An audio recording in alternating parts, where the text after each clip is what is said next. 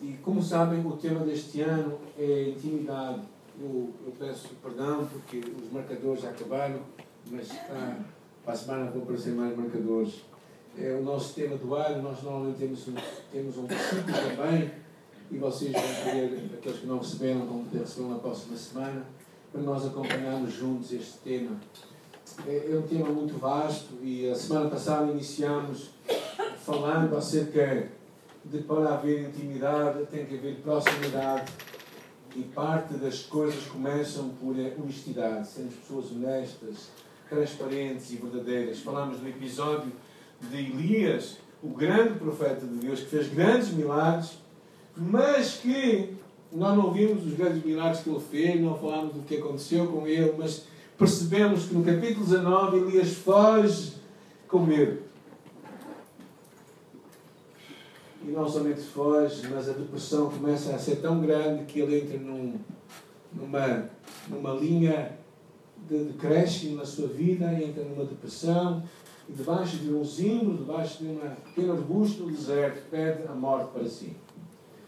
Por isso é uma, é uma é um problema clínico grave para este homem que começa até pedir a morte, porque não havia, o medo estava a tomar conta dele. E o que é interessante neste encontro que ele tem com Deus é a sua honestidade, aquilo que ele fala com Deus. Ah, e acho que essa é a grande lição que tivemos a semana passada, foi que para haver intimidade temos que ser pessoas honestas e transparentes. E falámos depois também da importância, quando Deus fala com, com Elias, de ele voltar e fazer o que Deus lhe pede, a importância de sermos pessoas obedientes. Porque assim vamos conseguir ver o que Deus tem para nós. Eu estava a pensar o que poderíamos falar hoje, porque eu acho que deveríamos bater um pouco nesta tecla da honestidade e da transparência. Porque só assim é que podemos ser pessoas íntimas. É? Íntimas de Deus também. Não é que Deus precisa que nós revelemos a Ele todas as coisas, mas nós precisamos de revelar a Deus. E, e, e, Deus trouxe ao meu, ao meu coração vários episódios, mas um deles foi realmente Salmo 51, que eu comecei a estudar e que hoje vamos ler juntos. Está bem? Vou pedir à Cláudia para lermos. Vamos ler juntos na versão que temos aqui, que é só para todos podermos ler a mesma. Mas vamos ficar em pé, está bem? Amém? Amém. Graças a Deus. Vamos dar descanso às cadeiras. Quem não puder pode ficar sentado, não há problema. E vamos ler assim todos juntos, está bem? Tem misericórdia de mim, ó Deus pois é grande a tua bondade. Apaga a mancha terrível das minhas transgressões, pois a tua piedade é sem limites. Lava-me completamente da minha culpa, purifica-me do meu pecado, porque reconheço a minha ação vergonhosa, que aliás não sai do pensamento. Foi contra ti, somente contra ti, que eu pequei e fizesse a coisa tão baixa aos teus olhos as tuas palavras são verdadeiras e o teu julgamento é justo. Eu nasci pecador, sim, desde o momento em que a minha mãe me concebeu. Tu ficas satisfeito quando há verdade e sinceridade no coração. Oh, dá mais sabedoria. Espalhe-me com o sangue purificador e ficarei de novo limpo. Lava-me, serei mais branco do que a neve e depois de me teres castigado, devolve-me a alegria mais uma vez. Não fiques lembrado dos meus pecados, apaga-os da tua vista. Cria em mim, ó Deus, um coração limpo e dá uma mente renovada e firme. Não me afastes da tua presença, não me prives do teu Santo Espírito dá novamente a alegria da tua salvação. Quero obedecer-te decididamente. Poderei assim ensinar os teus caminhos aos transgressores e os teus pecadores voltar-se-ão para ti. Não me condenes à morte, meu Deus, só tu me podes livrar. Cantarei intensamente a tua justiça. Abre-me os lábios e a minha boca te louvará plenamente Tu não te satisfazes com sacrifícios de penitência, senão eu te daria de bom grado. Não estás interessado em holocaustos de animais. Para ti, o verdadeiro sacrifício é um espírito rendido aos teus pés e arrependido, um coração humilhado e magoado, tu não desprezarás, ó Deus. Abençoa o teu povo de Israel, segundo a tua boa vontade, e protege Jerusalém. Tu te agradarás de todo o bem que eu fizer e dos sacrifícios que te oferecer sobre o teu altar.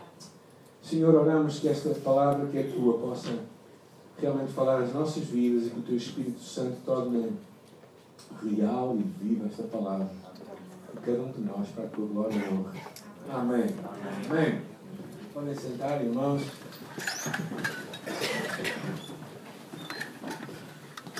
Hoje não temos ajudas visuais, por isso vocês vão ser mais criativos com a vossa mente para me acompanhar. Às vezes não sei se ajuda, se prejudica, às vezes vejo tanta gente preocupada em apanhar tudo que eu escrevo, que não é Bíblia, não é? Que se calhar não ouvem, mas eu peço-vos para ouvirem. Achei que não devia fazer isto hoje. O Salmo 51 acontece depois de um episódio, na verdade, depois de Davi buscar perdão de Deus por causa do seu pecado com Betseba. Um incidente no qual Davi quebrou vários dos dez mandamentos. Mas vejamos um bocado o que aconteceu este episódio para aqueles que não sabem. Davi era rei de Israel. De estar na batalha, ao lado dos seus soldados, estava com a janela aberta na sua casa e do outro lado estava uma outra mulher a tomar banho com a janela aberta. O que é que fará alguém com a janela aberta a tomar banho? Bem, esta mulher estava a fazer isto e, e David, olhando, viu-a e cobiçou-a. E pensou em a ter para ele. E a Bíblia nos conta que mandou chamá-la e a possuiu e teve relações com ela. E como o mal nunca só, ela engravidou.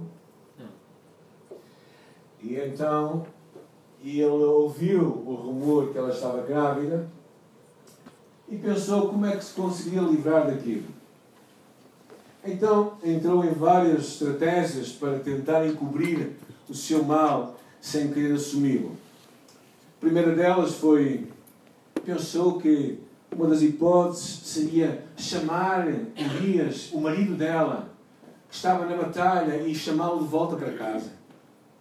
E dizer: Vem para casa. E assim fizeram, chamaram para passar umas férias em casa. E quando chegou, os outros soldados que vieram com ele, eh, ele percebeu que os outros não estavam, então ele não sentiu-se bem em ir para casa, quando os outros seus colegas não estavam a ir para casa também. E por isso não entrou em casa. Porque David pensou assim, bem, se ele for para casa e se ela entra, como ela está grávida, não há teste de ADN, certo?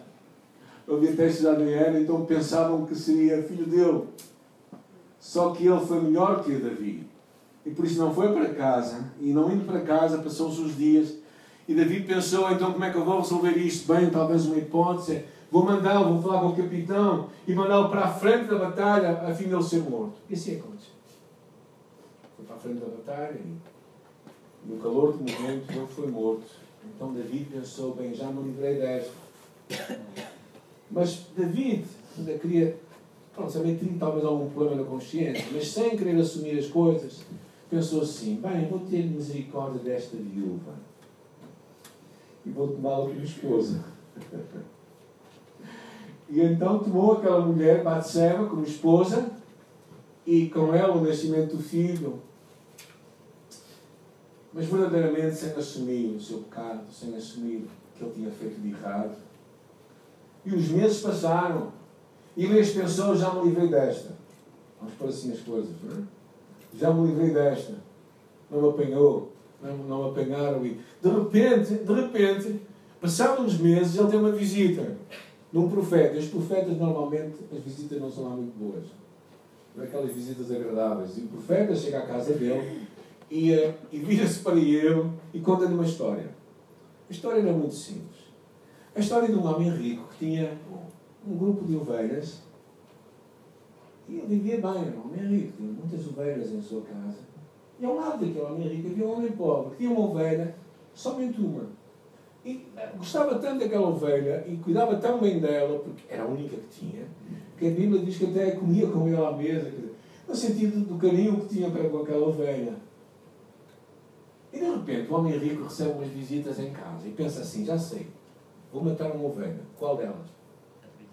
A do meu vizinho. Do homem pobre. E vai e tira aquela ovelha e a mata. Quando Davi ouve esta história, ele fica passado. E diz: temos que fazer justiça com esse homem. E o profeta olha para ele nos olhos e diz assim: Tu és esse homem. Tu tinhas tudo o que tu querias, mas foste cobiçar alguém que era mulher de outro e a tomaste e a possuíste. E quando aquilo acontece, Elias fica, eh, David fica, David percebe realmente que, não, que a fuga tem perna curta e Deus o vai apanhar. E, e este salmo surge precisamente como uma oração que David faz. Depois de ter consciência do seu pecado, depois de perceber que, que nós podemos fugir de tudo e de todos, mas não conseguimos fugir de Deus. Quando David sente que Deus o estava a apanhar, vamos chamar assim, David verdadeiramente se arrepende e volta para ele e faz esta oração. Neste salmo vemos um homem humilhado, um homem voltado para Deus, que clama a sua misericórdia, clama o seu perdão.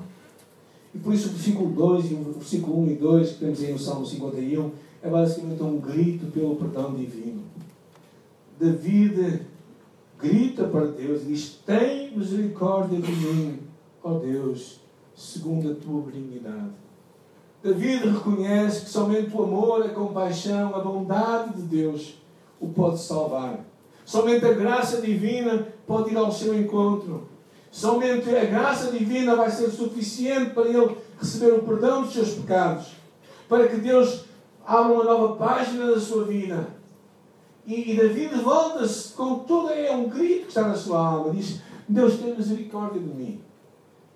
E ele fala três coisas interessantes usa três palavras curiosas acerca disto. Ele pede a Deus. Primeiro, versículo 1. Apaga as minhas transgressões. Sabe aquele delete no computador?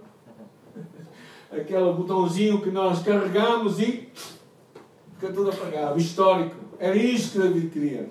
Que Deus fizesse um delete na sua vida. Que Deus apagasse. Versículo 2. Qual é a expressão que ele usa? Lava-me. E a ideia desta expressão é de lavar roupa, de esfregar a roupa assim. A roupa que está muito suja, quem já esfregou a roupa? Não tem. Eu também. Estou a levantar a mão porque eu também esfreguei. Não era assim, lá no Instituto Bíblico. Na escola bíblica fiz tudo, até lavar roupa. A tua? A minha, claro. Não, isso que eu lavasse a tua. Eh, e, e nesta altura nós eh, esta imagem é interessante porque é uma imagem de lavar, de retirar a sujidade que está lá.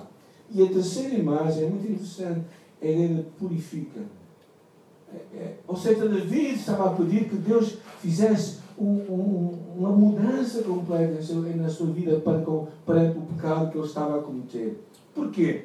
Porque ele reconhece que o que ele fez não foi fácil, não foi qualquer coisa. Ele, chama três, ele tem três palavras aqui curiosas. Primeira delas, Versículo 1. Apaga as minhas transgressões. O que é transgressões? Transgressões é nós irmos violarmos a autoridade divina. É nós irmos contra aquilo que Deus nos manda fazer. E depois ele fala de outra coisa. Ele fala, versículo 2, ele fala de iniquidade. Ou seja, perversão, indignidade. E a terceira coisa que ele diz, purifica-me o meu pecado. É a mesma coisa que ele está a falar. Pecado, iniquidade, transgressão é a mesma coisa. O que David quer basicamente dizer é que tu e eu, e ele também se incluía nisso, e ele tinha que assumir a sua, a sua culpa, ele tinha que assumir que aquilo que ele fez não foi, não foi qualquer coisa. Talvez tu digas agora, bem, mas eu não pequei como David. Bem, sabes o que é pecado? Pecado significa errar o alvo. E se tu pensares, qual é o alvo de Deus para a tua vida? Qual é o alvo de Deus para o ser humano? É para que tu e nós damos glória a Deus, para que a nossa vida seja para a glória de Deus. E vamos pensar, por exemplo, naquele episódio em que alguém pergunta a Jesus qual é o grande mandamento. E Jesus responde: Amarás o Senhor teu Deus com todo o teu coração, alma, força e entendimento. Café. Eu decorei assim, talvez ajude para vocês. Corpo, alma, força entendimento. Ajudou-me. Talvez vos ajude, se gostarem de café. E, e Jesus diz assim: Amarás o Senhor assim e ao teu próximo como a ti mesmo. Agora, vamos parar. Vocês amam a Deus com todo o vosso coração, alma, força entendimento? Ou melhor, vamos pôr ainda tornar um bocado pior. Amam sempre Deus assim? Então estão? Errado. E, e David, ou seja, não temos que fazer o que David fez, mas o facto de tu errares o alvo, tu não seres o homem e a mulher que Deus quer que tu sejas, e por vezes falhares na tua caminhada com Deus, tu precisas desta misericórdia e desta benignidade que David estava a buscar com todo o seu coração. E David, David aqui abre mesmo o seu coração. Ele confessa que o que ele fez não foi qualquer coisa. E ele no versículo 4, ele vai longe mesmo, ele diz assim, ele diz, contra ti, contra ti somente pequei. Ou seja, David sabia que o seu pecado, em última instância, era com Deus. David tinha pecado contra muita gente. Tinha pecado contra Betseba, tinha pecado contra Urias, porque mandou para a frente da batalha e o fez morrer. Teve pecado porque outros soldados também morreram à frente da batalha, porque ele não foi à frente da batalha por qualquer razão, que ele provocou uma morte de muita gente. Teve pecado porque não foi o rei de Israel que deveria ser. Como o Gaspar também já falou, e muito bem, em vez de estar na batalha, estava em casa a dormir, a apanhar bananas. E, e ele estava a pecar de muitas formas, mas David reconhece uma coisa: que em última instância o nosso pecado é contra Deus. Com Deus. E só Deus é que nos pode retirar esse pecado. Então David assume isso. E ele entendeu isto. E também ele fez uma coisa, ele não se desculpou. Ele não começou a dizer, ah, foi um mau dia, eu estava numa má fase na minha vida, por isso é que pequei. Ou começou a dizer assim, bem, realmente foi um mau momento meu. Se calhar foi um momento depressivo, então fiz aquilo assim. Porque nós temos sempre tendências para desculpar os nossos erros, os nossos pecados. Sempre procuramos arranjar alguém que possa levar a nossa culpa sem a assumir. E David não, David assumiu-a plenamente. Por isso a importância de tu e eu nos deixarmos de justificar, tentar desculpar, mas assumimos o nosso erro, a nossa responsabilidade. E David fez isto claramente. Contra ti, contra ti somente quem? E claro, ele mesmo diz, ele diz, para que sejas justificado quando falares e puro quando julgar. Ou seja, eu não mereço, eu não mereço, não mereço a tua graça. E por isso Deus a me entrega a ti. E David vai um pouco mais longe ainda. Ele reconhece uma coisa no versículo 5. Ele diz assim, ele diz assim, em iniquidade fui formado e em pecado me concebeu minha mãe. Ou seja, ele desde o princípio, desde que nasci, eu sei que a minha vida não tem sido direita contigo, Deus. Ou seja, sem Cristo, eu e tu somos o nosso maior problema. É o meu coração, o que está dentro de mim, que me pode levar a viver uma vida independente de Deus. Quando eu li isto, eu perguntei qual foi a última vez que eu chorei assim no meu pecado. Qual foi a última vez que eu chorei a minha miséria verdadeiramente na presença de Deus?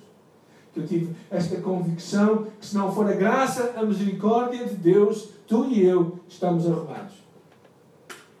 Mas David assumiu isto claramente. Ele precisava deste Deus. Deste Deus que o tinha. Ele tem este grito. Este grito por misericórdia também. Que é tão claro aqui. E ele, ele, ele claramente diz, não é? Porque o versículo é interessante, o versículo 3. O que é que ele diz? Porque eu conheço. Alguém pode ler? As minhas transgressões. E o meu pecado está sempre É interessante. Ele tentou, ele tentou afogar aquele pensamento durante muitos meses. Mas David, este homem rico, famoso, este homem que tinha prestígio, toda a gente o conhecia, nada aquietava a sua alma. Nada trazia descanso ao seu espírito, porque o seu pecado estava sempre na sua mente. Porquê? Porque quando nós temos algo que perturba a nossa mente, quando nós temos uma culpa que nós não resolvemos, aquilo nos vai apanhar à frente do caminho. Só a misericórdia de Deus nos pode ajudar. E David sabia isto. Todos nós precisamos da misericórdia de Deus. Pecado não resolvido não desaparece com o tempo. Pensemos num episódio curioso, que é o episódio de José. Só para contar um pouco da história. Quem era José? José era um dos filhos mais novos de uma casa com 12 rapazes. Eu imagino que será uma casa com 12 rapazes, não é? Tenho três. Imagino com 12 como é que a coisa seria. Mas ele era o penúltimo deles. Eu não tenho uma visão, uma visão muito romântica acerca de José. Já agora, para aqueles que gostam muito de José, eu não sou muito assim. Acho que José era um bocadinho presunçoso e um bocadinho vaidoso. E, eh, na verdade, Deus tinha propósitos para ele, mas José queria mostrar-se aos seus irmãos. E numa dada altura, o seu pai também não era muito sábio. Eh, e o seu pai não era sábio em muitas coisas. Podia mostrar um, pouco da sua história, não? uma história um bocadinho escabrosa, até porque o seu próprio nome, que é Jacó, significa enganador. Por isso não era uma pessoa muito de confiança. Mas, de qualquer das maneiras, José quis mostrar aos seus irmãos que ele era especial. E o pai lhe ofereceu uma túnica com várias cores. Ele quis mostrar aos seus irmãos: estão a ver como é que eu sou melhor que você? Mais ou menos foi isso que ele quis dizer. Os seus irmãos, eh, aquilo começou a ficar um bocado farto deles. E houve uma nova altura em que, em que seu, como ele era o filho mais novo, os seus irmãos foram trabalhar com os rebanhos. E quando, numa dada altura, ele veio, ele veio para trazer comida para os seus, para os seus irmãos, os seus irmãos ouviram e pensaram assim: bem é que está uma boa oportunidade para nós nos livrarmos dele.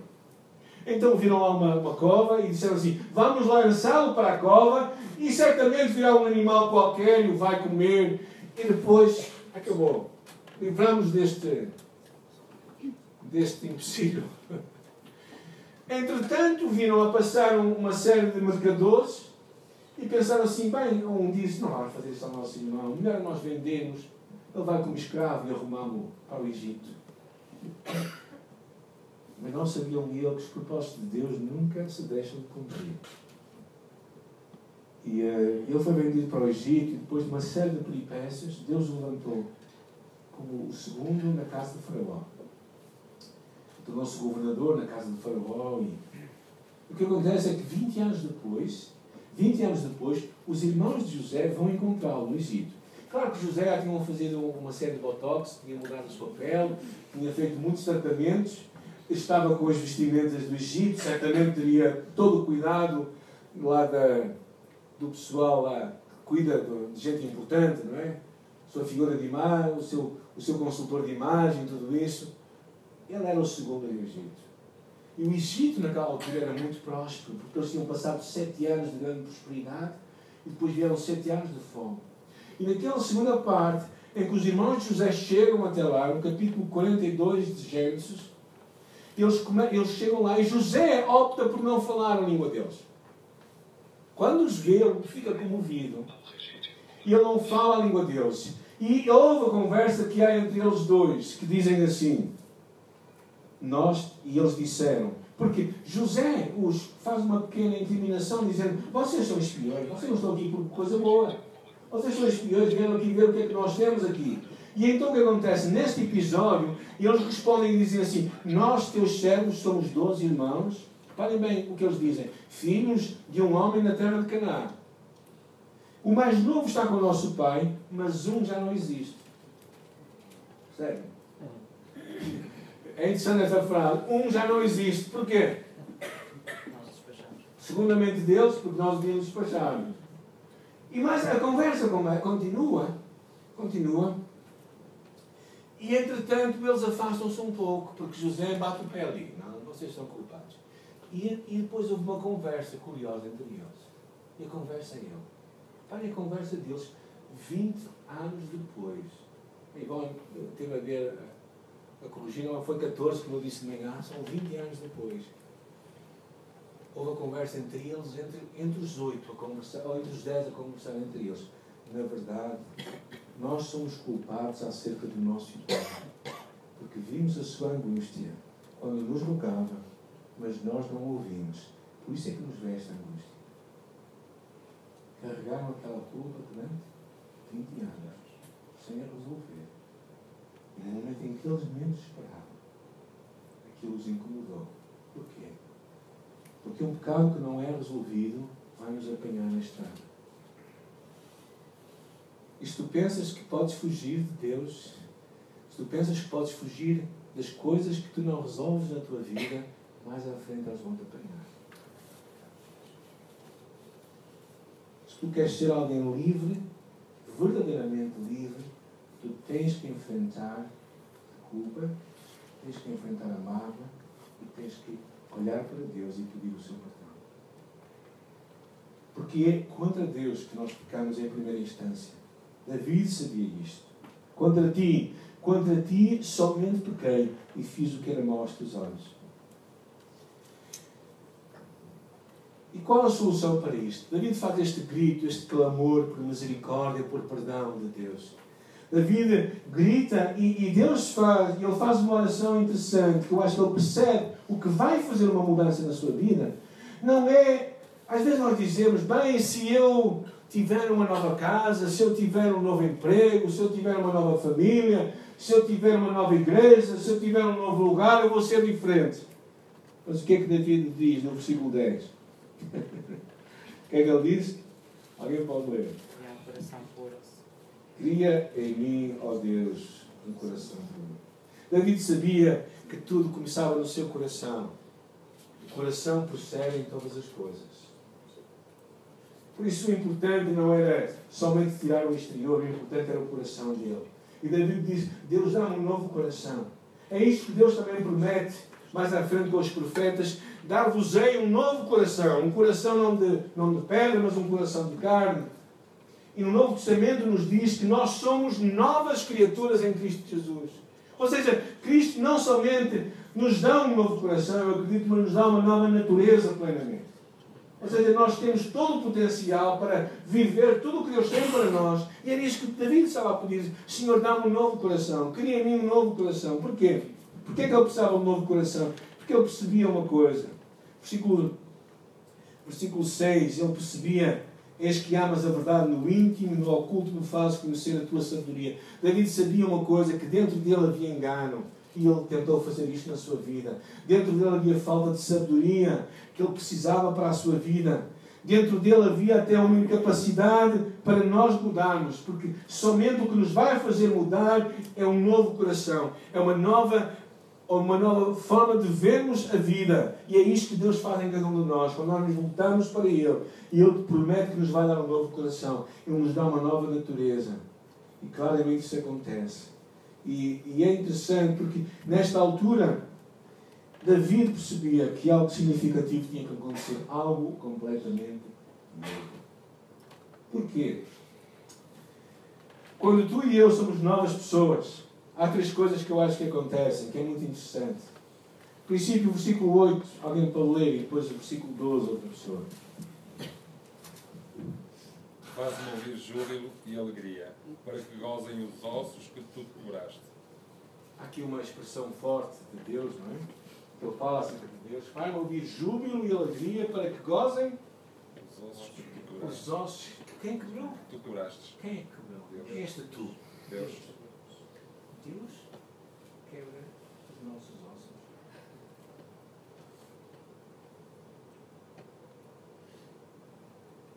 Deus quebra o nosso espírito. Bem, segundo aqui assim. Ah, e, e é claro, é claro isso. A palavra de Deus claramente mostra que, que Deus não deixa-nos entregues a nós próprios. Deus vai fazer o seu Espírito para contender com o nosso Espírito, para nos mostrar quando nós estamos a pecar. Uma das maiores manifestações de que nós somos filhos de Deus é que nós temos consciência que pecamos. Pecamos. Sabemos que estamos a errar. E Deus coloca a sua mão sobre nós. E Ele vai nos fazer, às vezes, sentir tão mal que é como se tivéssemos os ossos esmagados. É como se tivéssemos um peso sobre nós. Porquê? Porque Deus quer trazer sobre nós a sua alegria. E era isso que Deus estava a prometer eu. Se eu, se tu me Deus, a, a, alegria da minha salvação, a alegria daquilo que eu tenho, vai vir outra vez ao de cima. Eu vou viver alegre. E os ossos que estavam oprimidos, tu vais trazê-los e vais verdadeiramente descomprimi-los e eu vou me alegrar. A alegria da salvação. E o versículo 12 diz: Torna a dar-me a alegria da tua salvação. Deus não está aqui a falar de forma alguma de retirar ou não tirar a salvação, não era isto que estava em causa, mas era viver a alegria da salvação que Deus nos dá. A salvação é uma graça de Deus, mas tantas vezes encontramos crentes que é mais ou menos assim. Então, quando tu conheceste Jesus, como é que foi? É pá, foi extraordinário. E agora como é que a vida cristã? É pá, uma chatice. É só nãos. Sabe que a vida cristã é só nãos? Será que você não vê o livramento de Deus para a vossa vida? Você não vê em Deus agir em vosso coração? Não vê em Deus a trazer alegria para vossa... Por que, que, por que, que nós pensamos que vida cristã, afinal, é tão aborrecida e tão triste? Eu acho que nós nos esquecemos de tantas coisas que Deus traz à nossa vida. Mas há muita gente que parece que não percebe. E a primeira coisa que acontece quando nós recebemos o perdão dos nossos pecados, quando nós recebemos esta, este coração verdadeiramente refrescado por Deus, é esta alegria. Grande júbilo e alegria. Segunda coisa, versículo 13. Alguém pode ler? Então.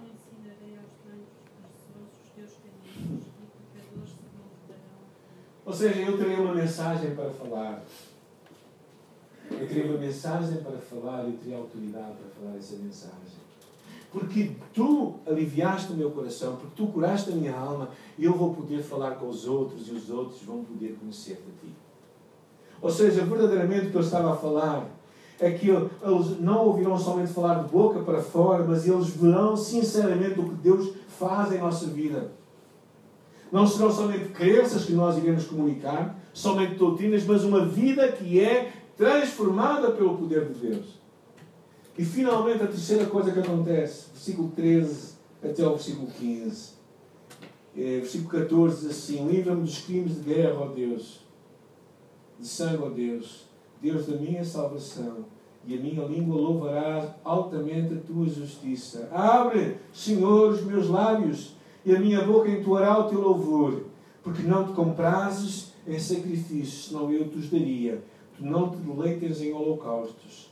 Os sacrifícios para Deus são um espírito quebrantado. A um espírito quebrantado e contrito não desprezarás Deus. No final de tudo, uma adoração autêntica vai sair da nossa boca.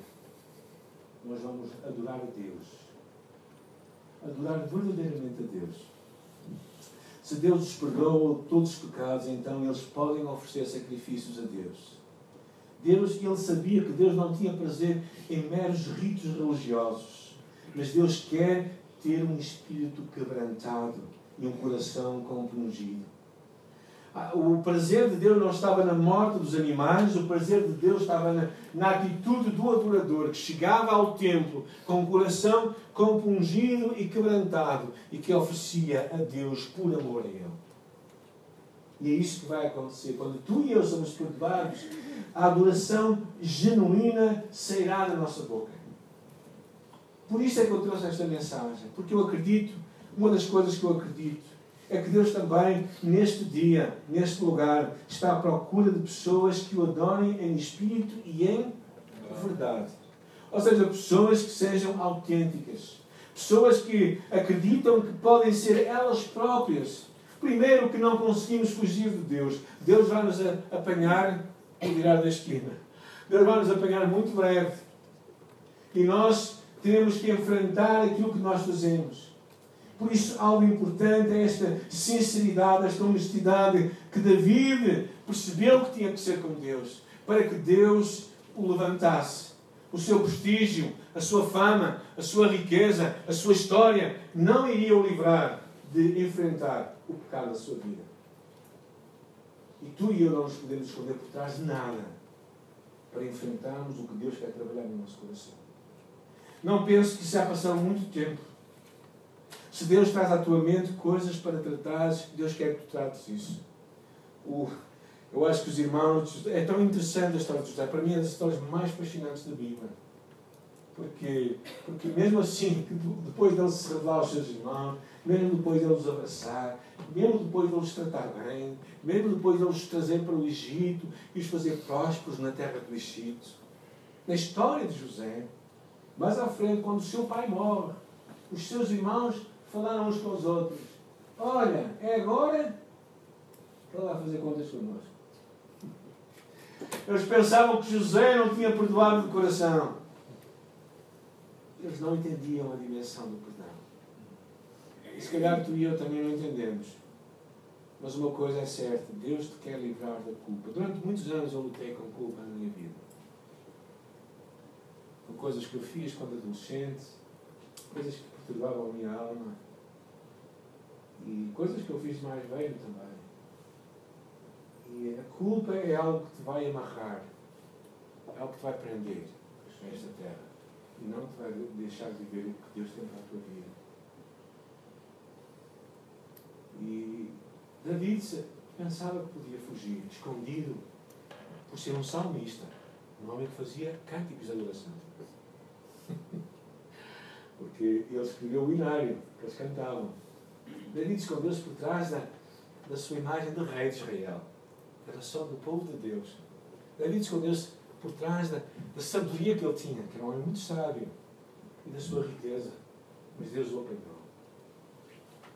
E Deus também nos apanha não para nos castigar necessariamente, mas para nos amar e para nos trazer de volta para si. Como acontece com todos nós que somos pais e que às vezes precisamos, porque amamos, corrigir os nossos filhos.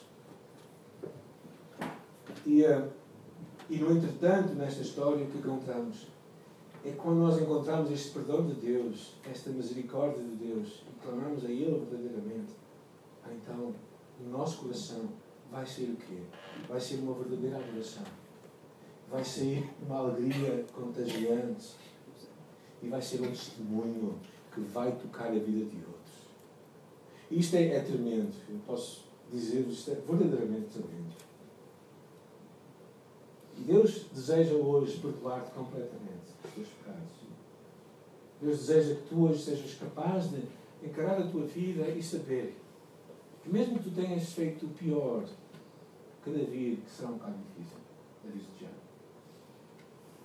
Acho que diz um pouco mais longe do que ele é um bocado difícil. É? Depois de um adultério, um homicídio, uma série de homicídios que eu acredito, e uma desresponsabilização pelo seu trabalho. E quando Deus fala a sua vida e quando Deus o cura, o cura plenamente, então tu também podes chegar à presença de Deus hoje, tal qual tu estás, e acreditar que Deus também te vai dar perdão e curar a tua alma. A cura acontece porque Deus tem poder para nos perdoar. Não acontece simplesmente porque nós admitimos a nossa culpa. Acontece porque aquele contra quem nós pecamos nos perdoa. Por isso é que há muita gente que lê livros de autoajuda e que procura buscar de alguma forma apoio em outras pessoas. Se não buscarem a Deus, em última análise, vão estar cá parados ali. Porquê? Porque só Deus é que nos pode perdoar. Contra ti, contra ti, somente quem. E por isso, se temos que pedir perdão a alguém, Deus é certamente aquele que nós precisamos devolver. Porque o nosso caso é com Deus. E Deus está à espera que tu e eu nos cheguemos perante Ele em sinceridade. Porque Deus nos quer tratar. Sabem, eh, eu tenho três filhos espetaculares. E um deles está aqui esta noite, por isso posso falar bem deles. Mas uma coisa que reparo quando eles estão juntos agora, que já são mais velhos, é? de vez em quando começam a contar algumas histórias que eu, não conhecia.